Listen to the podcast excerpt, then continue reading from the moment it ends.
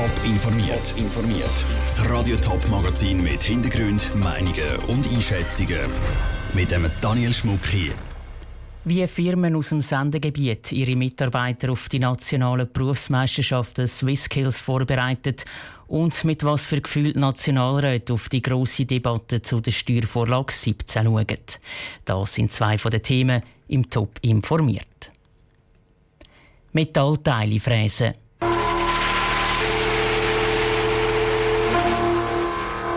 Stromkabel verlegen und Gemüse rüsten.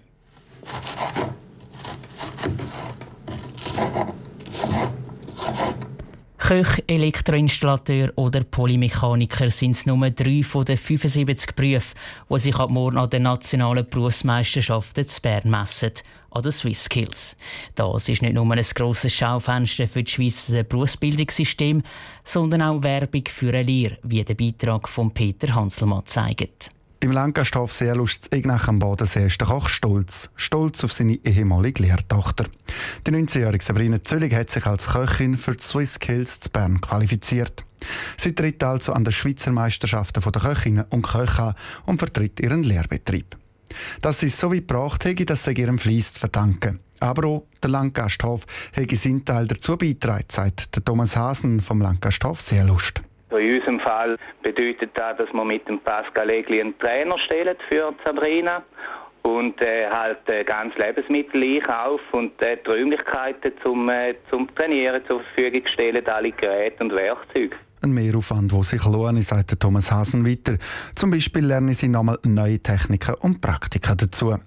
An der Swisscales zu Bern dieses Jahr sind nicht nur Köchinnen und Köche, es sind 135 Berufe vertreten. In 75 Berufen werden Schweizer Meisterschaften ausgetragen. 900 Berufsleute messen sich. Ein riesen Event für die Berufsbildung in der Expo zu Bern.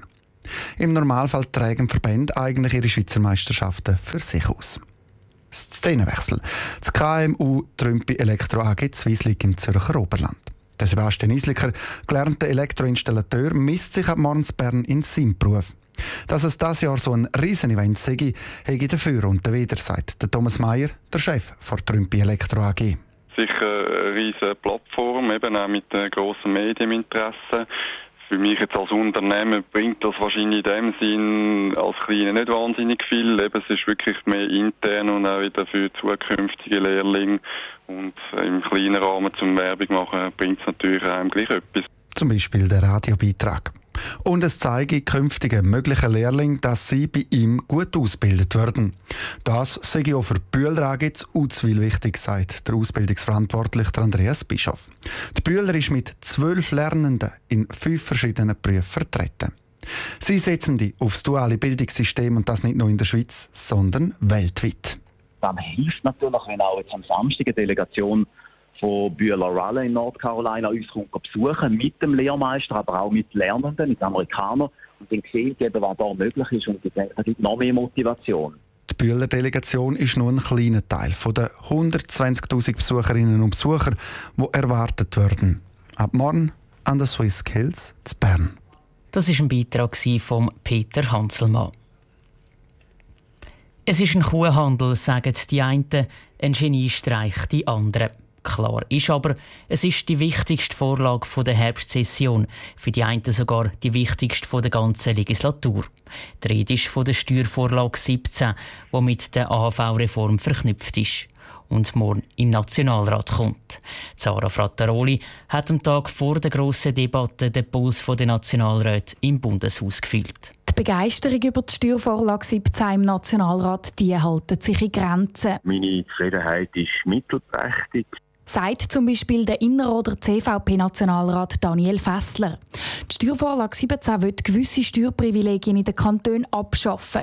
Die Schweiz muss diese Privilegien auf internationalen Druck abschaffen.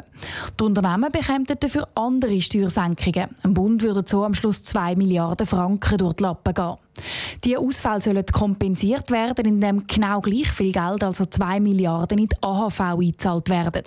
Finanzieren müssen der AHV zustupft Unternehmen zusammen mit den Arbeitnehmern, nämlich als direkte Lohnabzüge.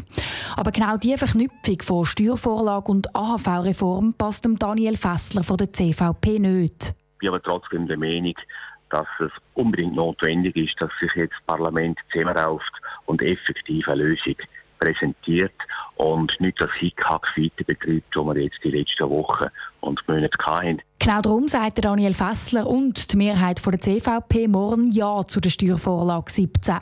Die Unternehmen, aber auch die Kantone und die Gemeinden brauchen jetzt endlich Klarheit. Noch deutlicher wird der Zürcher FDP-Nationalrat Hans-Ulrich Bigler.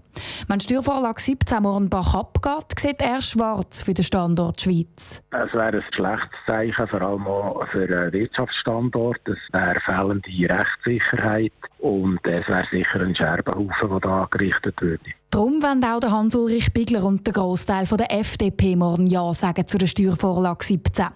Die Winterthurer SP-Nationalrätin Matthäa Meyer hebt dagegen. Ich halte sehr wenig von so Drohszenarien, die jetzt auch in die Wirtschaftsverbände schwarz malen Sie ist überzeugt, dass der Bundesrat schnell eine neue Vorlage präsentieren könnte, wenn der Nationalrat die Steuervorlage 17 morgen zurückschickt.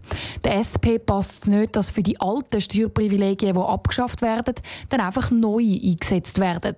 Dafür ist die AHV-Aufstockung ein Zückerli für die Linken. Die Mehrheit der SP dürfte darum trotz Steuerausfall Ja sagen zu der Vorlage. Bleibt noch die grösste Fraktion im Nationalrat, die SVP.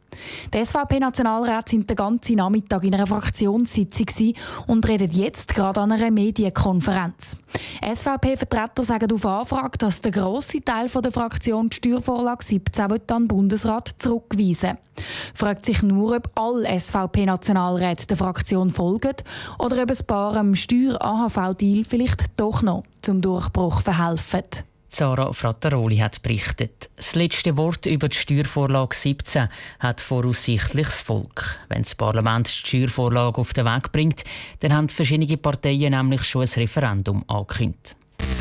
Top informiert, auch als Podcast. Mehr Informationen gibt es auf toponline.ch.